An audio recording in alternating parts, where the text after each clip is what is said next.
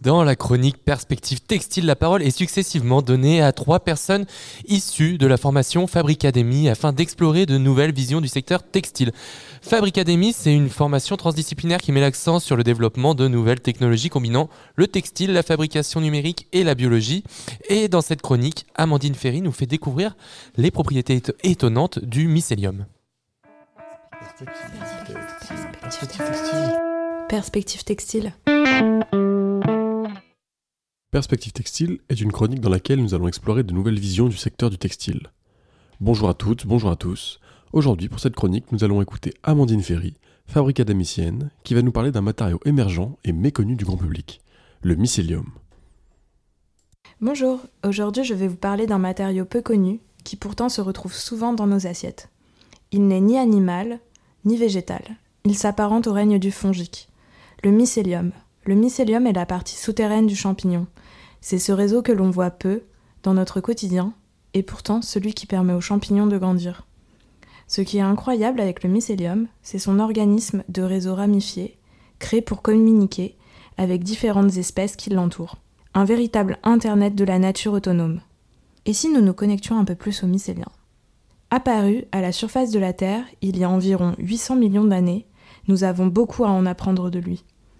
En effet, il est capable de nettoyer des sols pollués par les déchets pétroliers ou encore de capter les métaux lourds pour en faire apparaître des kilos de pleurotes et y faire revenir la végétation et les animaux.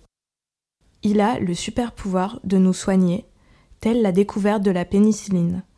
Comme étudié dans la mycothérapie, c'est l'application des vertus médicinales des champignons, dans le traitement des plaies, du stress, du diabète, des effets de la ménopause ou encore des cancers. Paul Stammet, mycologue et chercheur, a notamment réussi à soigner sa mère d'un cancer en utilisant le tramède versicolore, champignon utilisé depuis un millénaire en Asie et en Europe pour ses propriétés médicinales incroyables. Et il est aussi une alternative comme matériau biodégradable. Les mycomatériaux qui sont peu énergivores en utilisant des ressources locales telles que nos déchets et à faible coût. Imaginez, vous entrez dans votre appartement et si vos murs, vos sols, votre mobilier, vos luminaires, votre garde-robe, vos emballages et le contenu de votre frigo étaient complètement compostables. Pour autant, il garderait votre espace thermiquement, phoniquement isolé et lui assurerait des propriétés hydrofuges et inifuges. Ces propriétés vous apporteraient santé et nourriture. Bah en fait ce monde il existe déjà, et il devient peu à peu réalité. L'entreprise Mogu en fait partie. Située non loin de nous, en Italie, elle fabrique des panneaux acoustiques et du revêtement de sol en mycélium. Également, la société Ecovative aux États-Unis propose déjà des gammes de cuir, de packaging et de nombreuses alternatives de produits fabriqués en mycélium. Hermès, Stella McCartney, comme ses grandes marques, ou encore Anna Ololade Sangosania du programme Fabricademy l'utilisent pour en faire du cuir. Mais un de mes projets qui reste mon favori, c'est celui d'Emily Louise Burfin, designeuse.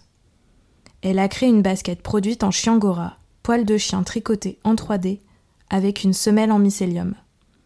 J'espère que cette introduction au monde mycélien vous donnera l'envie de vous l'approprier. Merci.